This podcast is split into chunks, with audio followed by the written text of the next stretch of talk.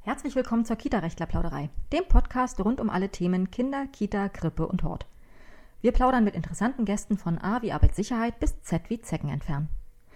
Dieses Mal hat sich Rechtsanwältin Nele Trenner mit der Geschäftsführerin des Mach-Mit-Museums, einem Museum für Kinder, getroffen.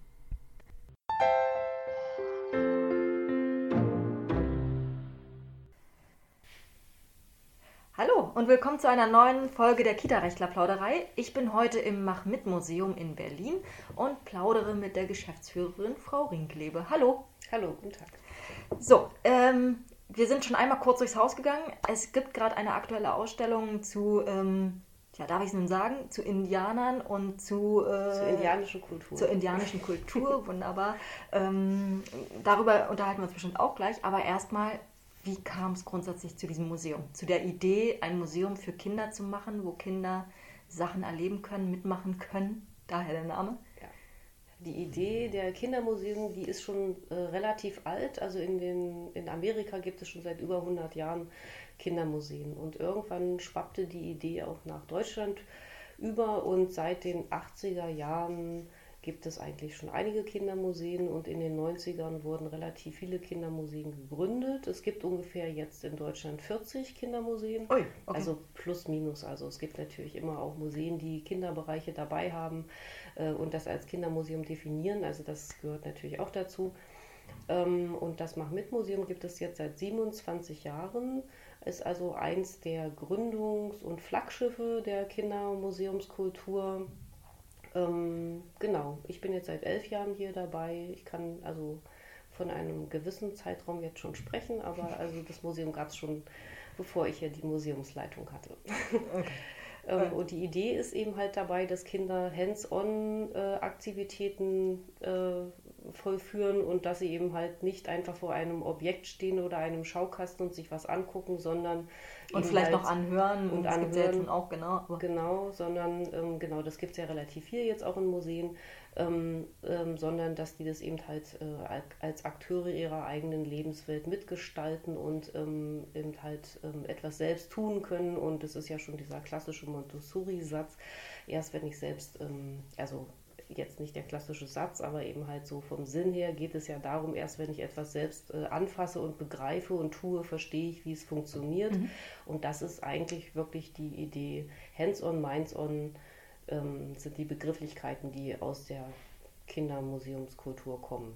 Und das heißt, ähm, äh, eure Ausstellungen leben yes. eben nicht davon, dass man äh, durchgeht auf einem, auf einem vorbestimmten Pfad und äh, sieht, aha, hier ist jetzt dieses und jenes, sondern dass man mitmacht und, und, dass genau. man Sachen erlebt und dadurch Lern, Lernerfolge letztendlich auch hat.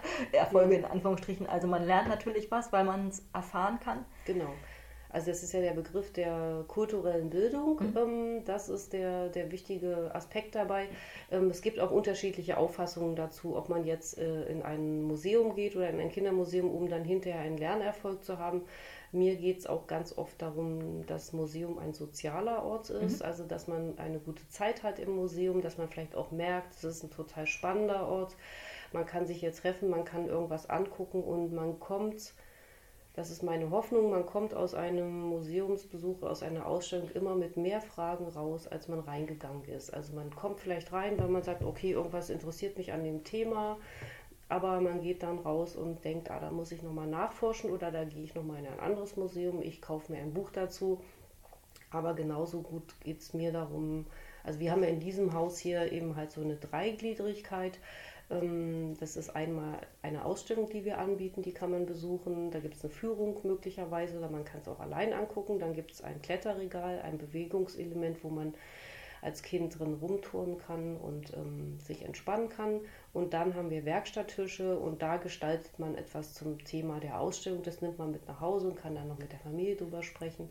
Und ähm, das ist mir also als gutes Beispiel genauso wichtig, dass ich ähm, denke, wenn Kinder hier sind und eigentlich noch nicht mal mehr wissen, welches Ausstellungsthema welches Ausstellungsthema man hatte, aber die sagen, oh, diese Wachsstifte, die haben mir so gut gefallen, ich habe ein tolles Bild auf irgendein mhm. Papier gemalt, was ich noch nie hatte, da mhm. frage ich mal meine Eltern, ob ich diese Stifte kriege.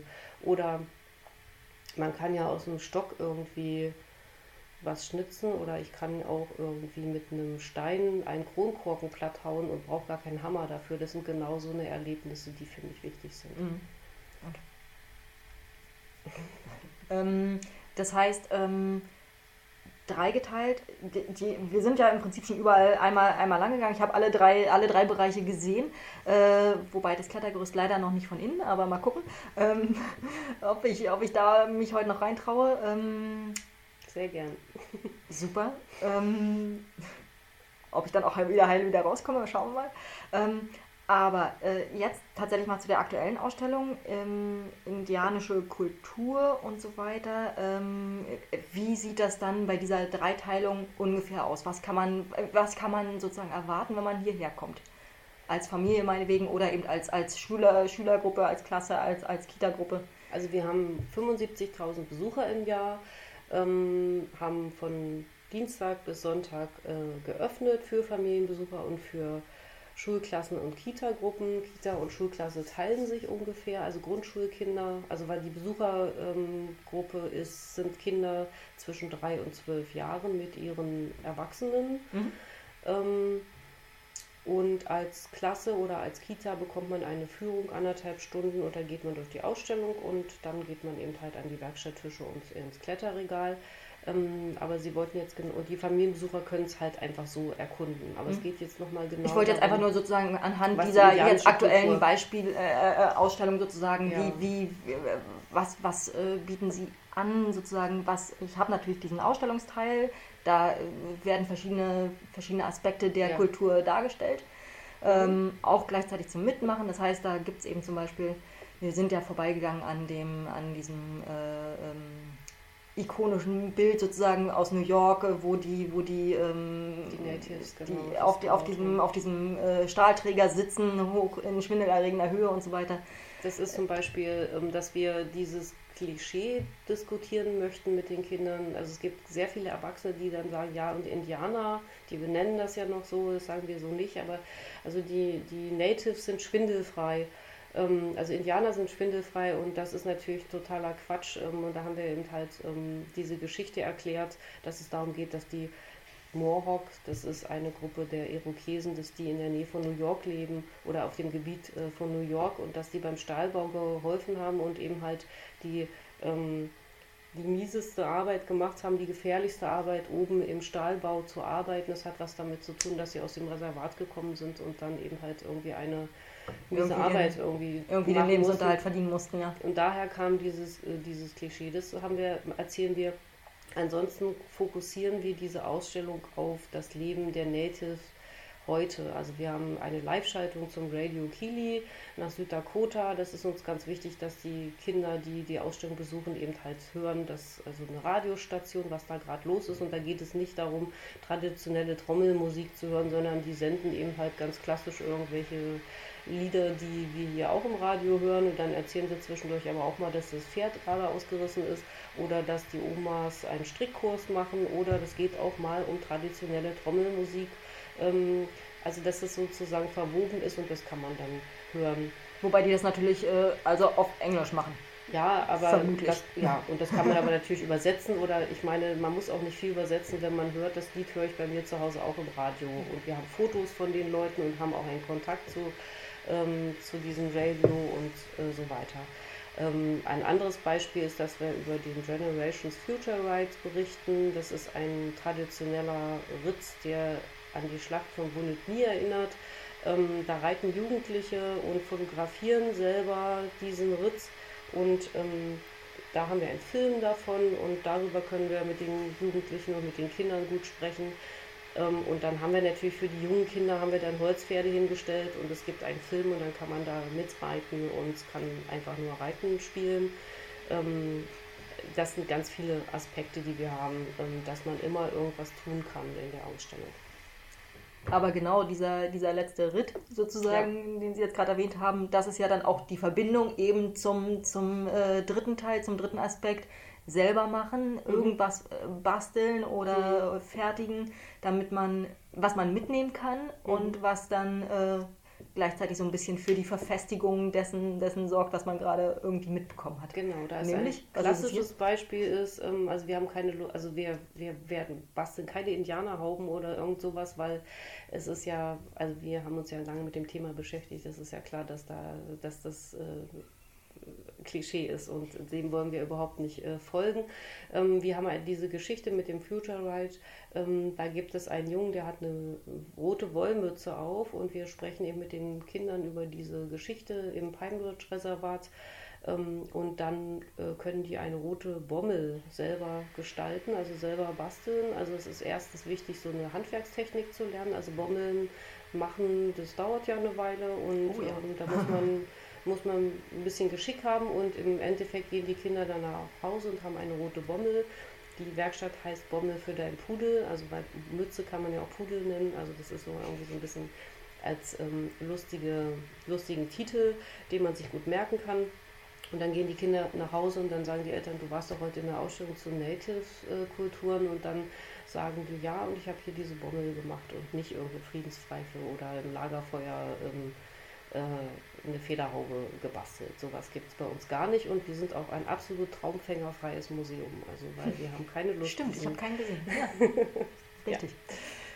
Das ist aber, also wir, ich rede jetzt über diese Ausstellung, die jetzt im Moment läuft und äh, die hat ja auch was mit den Kinderrechten zu tun. Ähm, diese Ausstellung läuft aber auch nur noch zwei Monate und dann gibt es das nächste Thema und das ist ein ganz anderes Thema, das heißt ähm, auf dem Holzweg heißt die neue Ausstellung und da geht es um Wald und Holz, also was aus dem, was im Wald passiert und was dann mit dem Holz passiert und da werden es ganz viele interaktive ähm, Teile ähm, angeboten werden für die Kinder. Da gibt es eine Tischlerwerkstatt, wo man selber drechseln kann oder mhm. man kann eine Hütte selber weiterbauen, so wie auf dem abenteuerlichen Bauspielplatz ähm, und so weiter. Super. Und Schnitzen vielleicht auch? Auf jeden Fall. Super, okay. Dann und da haben wir auch keine Angst vor Verletzungen, weil wir in diesem Museum, also wir, die Kinderrechte sind ja wirklich für uns ganz zentral und in dem arbeiten wir im Sinne von Janusz Korczak und er hat ja viele schlaue Sätze gesagt, der ähm, wichtige Begründer der Kinderrechte oder der, also der sich schon sehr früh dafür eingesetzt hat. Und da ist ein Artikel, äh, ein, ein Satz, den er gesagt hat, jedes Kind hat das Recht auf den heutigen Tag und das ist ganz wichtig für uns, weil wir eben deshalb dieses Museum auch bewusst weiterhin Kindermuseum nennen und nicht sagen, es ist ein Museum für alle Generationen, was es natürlich ist, weil die Eltern kommen, die Großeltern. Wir arbeiten sehr intergenerativ, also dass auch für die Eltern eine Ebene ist, die sie interessiert in den Ausstellungen. Aber wir sagen ganz bewusst im Sinne der Kinderrechte, es ist ein Museum für Kinder und die Kinder sagen, wir gehen jetzt hierher und ihr kommt mit und es ist aber für mich entwickelt und das ist uns ganz wichtig. Mhm. Das hat was damit zu tun, jedes Kind hat das Recht auf den heutigen Tag. Es ist nicht irgendjemand, der erst später auf seine oder der darauf ähm, vorbereitet wird ähm, auf sein Leben als Erwachsener, sondern diese Jetztzeit, die Zeit als Kindheit ist genauso wertvoll wie jede andere Lebenszeit. Mhm. Und das ist mir ganz großes Anliegen als Kindheitsforscherin unbedingt. Ähm, und Janusz Korczak, Korczak, hat aber auch gesagt, jedes Kind hat das Recht auf seinen eigenen Tod und ähm, damit ist eben halt gemeint, man muss halt auch was ausprobieren. Fahrradfahren lernt man nicht, ohne dass man vielleicht auch mal hinfällt und Schnitzen zum Beispiel gehört auch dazu. Dann schnitzt man sich vielleicht auch mal einen Finger. Aber Richtig, man aber muss es halt ausprobieren. Genau, erstens ausprobieren und zweitens, wir stellen fest, äh, äh, gerade so in Waldkindergärten, äh, wo ja auch die Vierjährigen alle schon fleißig am Schnitzen sind, da gibt es viel weniger Verletzungen als mhm. äh, in, in, jedem städtischen Kindergarten, wo dann irgendwie mal mit, äh, mit dem Messer auch ein Apfel klein geschnitten wird oder sowas. Einfach weil das äh, sozusagen selbstverständlicher ist, dass ja, es passiert. Genau. Ähm, insofern unterstütze ich das total. ähm, Habe ich früher auch gern gemacht. Das freuen uns auch schon. Also das erzähle ich eigentlich äh, in dem Hintergrund, dass wir immer sehr unterschiedliche Ausstellungen haben. Mhm. Ähm, also diese indianische Kulturenausstellung ist eben halt entwickelt worden, weil an uns natürlich auch herangetragen wurde, wurde wir sollen etwas zur Flüchtlingssituation machen 2015. Da sind wir ja auch sehr engagiert, weil wir da auch noch so einen Bauwagen haben, den wir in der Flüchtlingsunterkunft am Tempelhofer Feld damals mit den 5000 Geflüchteten hatten und mhm. ähm, den haben wir auch immer noch in einer Gemeinschaftsunterkunft äh, stehen. Also wir sind, was das Thema angeht, immer noch aktiv, aber wir wollten jetzt keine klassische Ausstellung zu Flucht und äh, der heutigen Situation machen, sondern wollten das mit einem historischen, relevanten Thema, was ja in die Jetztzeit reicht, ähm, befassen, äh, also ähm, darstellen. Und was auch sehr interessant ist, dass wir relativ viele Besucher aus den USA haben und das war immer sehr aufregend für uns, wenn dann jemand kam und wir hier in Deutschland so eine Ausstellung machen. Und wir haben aber wirklich eine sehr, sehr positive äh, Rückmeldung bekommen. Mhm. Und viele sind begeistert und sagen auch, das wusste ich selbst gar nicht. Und das ist ja total interessant, dass ihr euch damit befasst hier in Deutschland. Das heißt, wie oft wechseln die Ausstellungen so? Ähm, eigentlich jährlich. Also diese Ausstellung haben wir jetzt zwei Jahre laufen lassen. Das war ähm, einfach der Grund, weil wir gesagt haben, die ist noch nicht auserzählt. Wir können davon, wir können da noch weiter Führungen anbieten. Das ist auch ein finanzieller Grund. Wir sind ja ein privates Museum. Man muss immer erst gucken, wo man die nächsten Gelder für eine neue Ausstellung herbekommt. Aber eigentlich wechseln wir jährlich die Ausstellungen. Hm. Davor hatten wir eine Ausstellung, die hieß Geboren und Willkommen. Da ging es um Geburt und Willkommensrituale in der Welt. Also sehr vielfältig. Wir denken uns immer ganz andere eigene Themen aus. Okay. Ähm, jetzt kommen wir direkt trotzdem nochmal zurück zu der, zu der neuen Ausstellung. Mhm. Ähm, nochmal der Titel? Auf dem Holzweg. Auf dem Holzweg, genau. Ich kann mir inhaltlich noch nie so richtig viel darunter vorstellen. Ja, Schnitzen fällt mir sofort ein, aber mhm. äh, was, was, äh, was habt ihr vor? Was, was, was kann man da äh, sozusagen mhm mitnehmen. Nicht also im Sinne von basteln, sondern was kann man, was, was, äh, was sollen die Themenschwerpunkte sein? Also es geht natürlich wirklich um diese klassischen Sachen, wer lebt im Wald, also da wird es so eine Futterkrippe geben und an der Futterkrippe, ähm, das ist dann die Installation und an der Futterkrippe gibt es dann, äh, treffen sich alle Tiere, ähm, ähm, also haben wir Kackhaufen davon. Also da wissen wir schon, man kann ein Zeichen sehen, also man trifft die Tier, man sieht die Tierkacke und kann an der Tierkacke dann entwickeln, welche Tiere sich da nachts getroffen haben. Super. Ähm, mhm. Und tagsüber kommt natürlich der Förster vorbei und ähm, der Waldarbeiter sitzt da auf einem Klotz vor der Futterkrippe und wird seine Motorsäge irgendwie schärfen und dann kommt eine Wandergruppe mit irgendwelchen Laden vorbei und dann kommt eine Waldkita vorbei und dann gibt es eine Familie, die eben halt da sich auch ähm, bewegt. Und alle, die wissen aber nicht, dass wir werden es irgendwie mit so einer Uhr, vielleicht so 24 mhm. Stunden mhm. Äh, Uhr darstellen, dass die, die da tagsüber ihr Pausenbrot essen, überhaupt nicht auf die Idee kommen, dass dann nachts dann um drei sich vielleicht irgendwelche Tiere treffen und um fünf oder mhm. Ähm, also das ist zum Beispiel die eine Situation, welche Tiere leben im Wald und was für Berufe gibt es, also die im Wald tätig mhm. sind und ähm, wie funktioniert Holzfällen und so weiter. Mhm. Ähm, das ist das eine. Dann natürlich, welche Bäume und Pflanzen da sind. Das wird natürlich auch dargestellt. Es werden dann so große Säulen aufgebaut, wo man fühlen kann, wie unterschiedlich sich ein Kiefernbrett anfühlt oder ein, ein Kieferbrett oder ein eine Eiche oder ähm, also unterschiedliche Holzarten werden vorgestellt und dann gibt es natürlich dann Informationen dazu. Ähm, dann gibt es noch was, das will ich noch nicht verraten. Das ist so oh, Ich soll auch nicht alles verraten. Aber da geht es, also bei dem, was ich noch nicht verrate, geht es aber im Grunde genommen um Klimawandel und ähm, auch um Greta und die Demonstrationen der Schüler. Mhm. Da werden wir auch Bezug darauf nehmen. Ähm, und dann gibt es natürlich die andere Ebene, die für mich irgendwie noch wichtiger ist. Ähm, der Begriff des Waldbadens ist ja so ein mhm. Thema mhm. äh, heutzutage. Ähm, Im Grunde genommen geht es, was ist Waldbaden? Im Grunde genommen geht es ja nur darum, in den Wald zu gehen und den Wald wahrzunehmen und sich dort zu entspannen. Ähm, da gibt es jetzt Kurse, die man, ähm, an, die man machen kann. Und wir wollen es aber relativ plakativ machen. Wir werden erzählen, es gibt, also wir gehen in eine Hütte einer Waldbademeisterin und dort gibt es ein Zirbenbett. Das ist eine Zirbenkiefer, ist so eine bestimmte Kiefernart, die in Tirol wächst und wenn man in diesem Bett schläft, das duftet ganz intensiv, dann, dann wird der Blutdruck äh, niedriger eingestellt und man schläft entspannter und man kann sich so entspannen. Und ähm, aber auch in der Waldbademeisterhütte ist auch ein S-Bahn-Fahrplan aufgezeichnet, wo man dann sehen kann, wie man in der nächsten S-Bahn-Station, die hier in der Nähe des Kindermuseums ist, ähm, wie man ganz schnell in den Wald fahren kann. Weil mhm. wir sind hier mitten in der Stadt, also das Kindermuseum ist im Prenzlauer Berg. direkt in, in der, im Stadtzentrum und trotzdem. Es gibt, gibt hier nichts, was weiter weg ist als ein Wald, ja. Genau, aber das ist im Endeffekt, wenn man dann auf den S-Bahn-Plan guckt oder auf die U-Bahn, dauert es auch nur 20 Minuten mhm. oder sowas und man ist dann in irgendeinem Wald. Und mhm. das ist eher mein Ansatz, dass wir den Kindern dann sagen, guckt mal, jetzt seid ihr hier, ihr habt hier Informationen geguckt, aber es ist auch gar nicht so weit, mal schnell rauszufahren in den Wald und selbst Waldbaden zu praktizieren. Das sind so Themen, die da angesprochen werden und dann, wie gesagt, eine große Tischlerwerkstatt, wo die eben halt selbst drechseln können. Da wird aber auch eine Tischlerin vorgestellt. Wir versuchen in dieser Ausstellung relativ viel Frauenberufe oder Frauen in dem Metier darzustellen, weil wir da wirklich merken, dass es immer gar nicht so schnell, äh, gar nicht so einfach, das zu präsentieren. Mhm. Also so viele Forstarbeiterinnen gibt es dann doch nicht.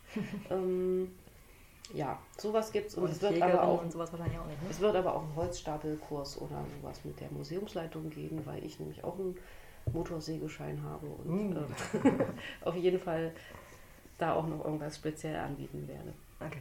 Das ähm, klingt jetzt so, als würde man äh, hier als Mitarbeiter, wenn man äh, normal aus dem normalen Museumsbereich kommt, in Anführungsstrichen, als müsste man hier doch ganz schön umdenken, weil man natürlich eben eine andere Zielgruppe hat.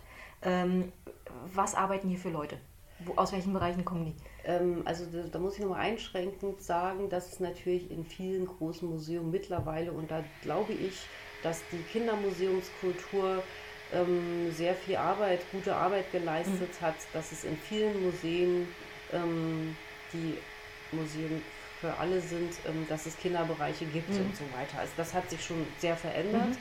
Ähm, da bin ich ganz froh. Vielleicht gibt es ja auch mal irgendwann die Situation in Deutschland, dass man das gar nicht mehr trennen muss, sondern dass es immer Museen gibt, die ganz klassisch alle Bevölkerungsgruppen, Altersgruppen ansprechen mhm. und dass man es gar nicht mehr so teilen muss. Da wollen wir eigentlich auch mal hin. Ähm, was muss man hier machen? Naja, man muss auf irgendwie, man muss auf jeden Fall. Man braucht ähm, auf jeden Fall erstmal Fantasie. Ja, um sich man muss auf jeden Fall Lust kommen, ne? drauf haben, mhm. sich auf äh, junge, junge Menschen einzustellen und mit denen gemeinsam irgendwie etwas zu erarbeiten. Aber man, ich erwarte auf jeden Fall von meinen Mitarbeiterinnen, dass die ähm, auf Augenhöhe mit Kindern reden und mhm. nicht irgendwie auf eine belehrende Art oder irgendwie, dass wir denken, wir wissen das besser als die Kinder das ist ganz wichtig, weil also wir bieten hier Kultur für Kinder an. Also das ist schon ganz klar. Wir entwickeln auch die Ausstellung. Wir sind da auf jeden Fall Partizipation ist ein Thema. Wir, wir unterhalten uns mit Kindern darüber, wir stellen ihnen das vor und wenn die sagen, das ist ja total langweilig, dann denken wir nochmal drüber nach und entscheiden dann vielleicht nochmal anders, aus welchem Grund wir das trotzdem erzählen wollen oder wie wir es besser erzählen können aber ähm, ich weiß auch, dass es eine Kultur der Kinder gibt, in die ich nicht eingreifen will. Mhm. Also das ist, wenn die Kinder, wenn ich ein Schiff hier aufbaue, wo die Kinder eigentlich, wo wir die Geschichte der Auswanderer nach Nordamerika erzählen, dann weiß ich aber nicht, was die Kinder dem, auf dem Schiff dann machen und es geht mich auch nichts an, mhm. ob die dann da Pirat spielen oder ob die da Verkaufen spielen oder ob die dann da Feen Feen- und Elfengeschichten erzählen, das ist die Kultur der Kinder, die ich nicht, mhm. da, da, da greife ich nicht ein, das geht mich auch nichts an, das ist wirklich ihre eigene Welt. Und das ist mir ganz wichtig, dass wir diese Ebenen haben. Wir bieten ein Thema an und ähm, die können sich darin entfalten. Mhm. Okay. Vorhin haben Sie schon erwähnt, ähm, dass Kinderrechte immer einen großen äh, oder immer begleitend sozusagen bei jeder Ausstellung irgendwie mit dabei sind. Ja. Ähm, kurze, äh, was hat es damit auf sich? Also ähm, Kinderrechte treiben mich persönlich wirklich schon seitdem ich Jugendliche bin oder Kind bin um weiß nicht, wo es herkam, aber es hat, man hat ja immer so Affinitäten. Mhm. Ich habe auch relativ früh schon Bücher über Janusz Korczak gelesen und das fand ich irgendwie sehr faszinierend, dass der eben halt ein Parlament für Kinder schon in den 30er Jahren gegründet hat und mhm. sowas. Und ähm, als ich hier das Museum als pädagogische Leitung vor elf Jahren ähm, mit äh, gestalten konnte, dann war mir das ein großes Anliegen, die Kinderrechte mit zu integrieren. Und ähm, seitdem ich Ausstellungen selber gestalte, seit einigen Jahren oder kuratiere, ähm, haben wir das richtig zum großen Thema gemacht und ich habe da zwei Mitstreiterinnen, also Eva von Schirach ist eine Kollegin, mit der wir die Ausstellung ähm, entwickeln äh, und ähm, mit der ich auch gemeinsam viele Kinderrechte-Projekte und Broschüren entwickelt habe. Die ist dabei und auch meine andere Kollegin Maren Klingbeil, mit der kuratieren wir die Ausstellung zu dem Thema. Mhm. Und wir einigen uns ja immer relativ schnell, welche Kinderrechte wir wie erzählen wollen. Oft machen wir es mit Fotos und irgendwelchen plakativen Sprüchen. Bei der Ausstellung zum Beispiel Geboren und Willkommen, da hatten wir neun Module, neun Themen und haben immer ein Kinderporträt gehabt und das hat etwas erzählt, ähm, was es über seine Geburt erfahren hat und das haben wir dann auch immer mit dem Kinderrecht ähm, verbunden. Manchmal haben wir auch so Forscherbogen, wo die Kinder selber eben halt noch so ähm, Fragen dazu ähm, entwickeln. Ganz oft ist es aber auch so, dass es gar nicht irgendwie, dann steht nicht in einem Ausstellungsmodul, das ist jetzt hier, da geht es um Artikel, weiß ich nicht, äh, 3 oder sowas, sondern wir reden dann mit den Kindern während der Führungen darüber. Also wir, wir briefen dann auch alle Mitarbeiter dazu, was mhm. wir da ähm, zu machen wollen.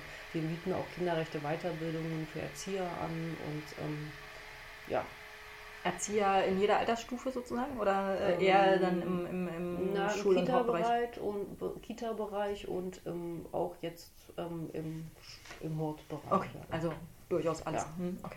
Also Grundschule, hm. Kita-Grundschule. Hm.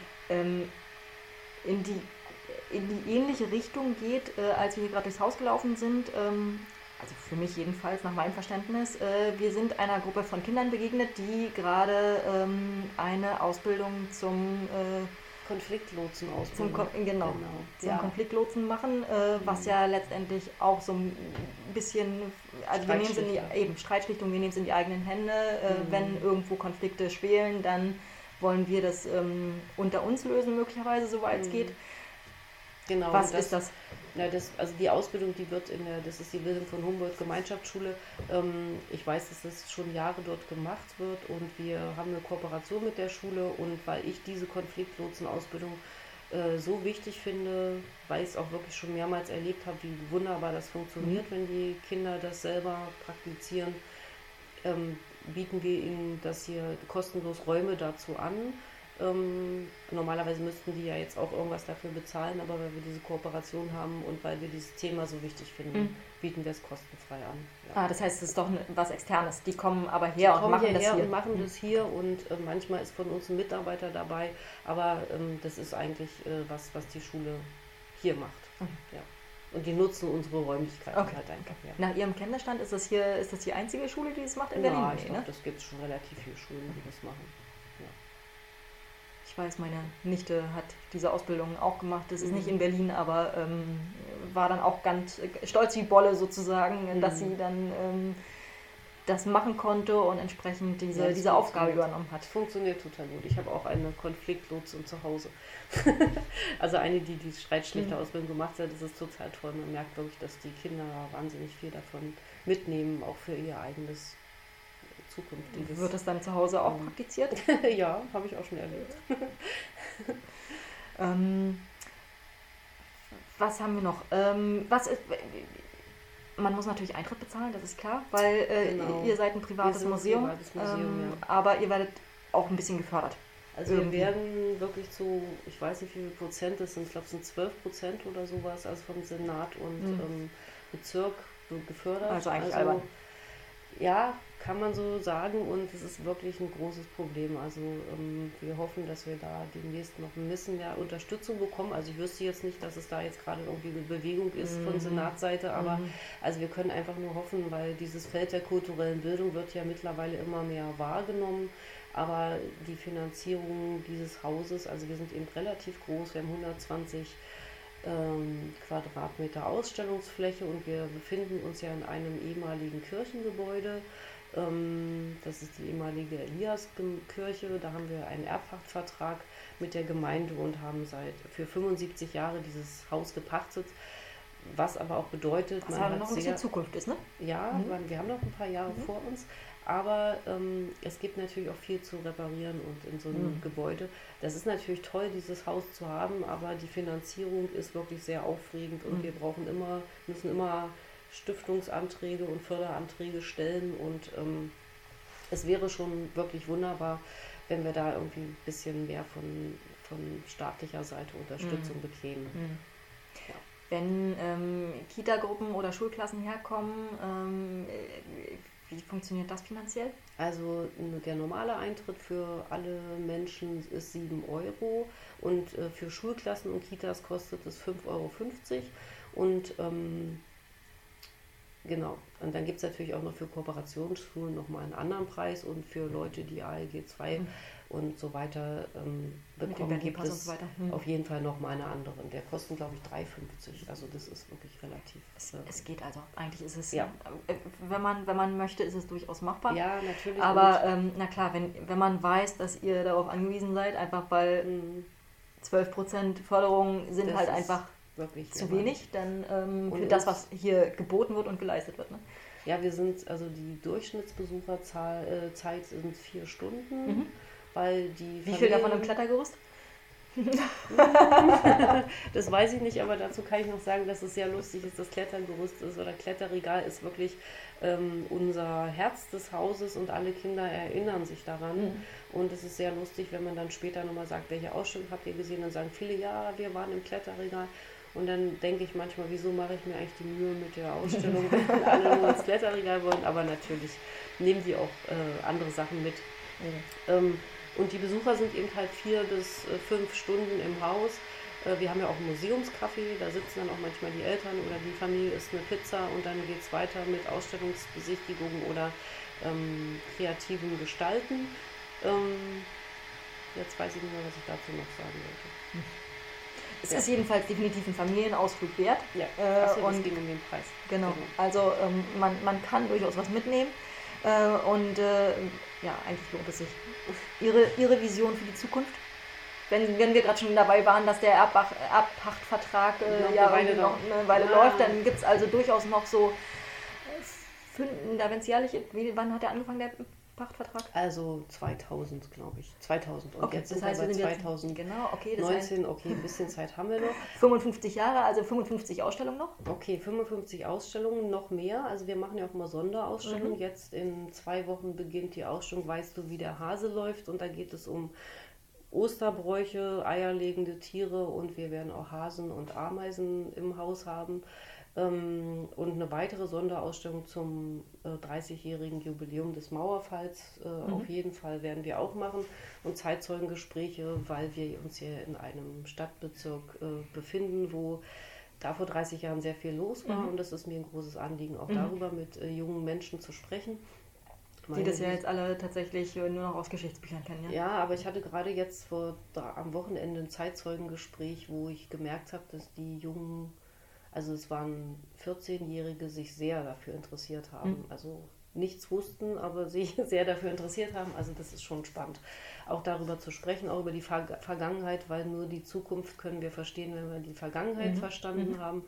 Ähm, meine Vision für dieses Haus, also dass wir natürlich wirklich finanziell irgendwie günstiger aufgestellt sind, das bedeutet, dass wir mehr von äh, Senatsseite und so weiter unterstützt werden, aber mhm. vielleicht auch Förderer finden mhm. oder Leute, die sich in unserem Sinne ähm, verbünden könnten, auch was Kinderrechte und so weiter angeht. Mhm. Ähm, ich möchte gerne noch irgendeine Außenstelle haben. Das ist so mein privates, mein privater Wunsch für dieses Haus. Ähm, ich würde ganz gerne irgendwas haben, wo wir im Grünen irgendwo auf dem Land auch mit Kindern Workshops anbieten können mhm. oder vielleicht auch eine Außenstelle für Leute auf dem Land ähm, unsere Ausstellungen dort anbieten.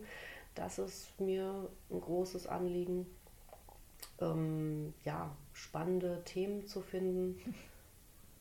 Ja. Schön. Ungefähr so. Super. Wunderbar. Ich bedanke mich. Ich fand es total spannend. Und jetzt will ich noch ein bisschen weiter gucken. Okay, ich freue mich auch. Danke. Tschüss.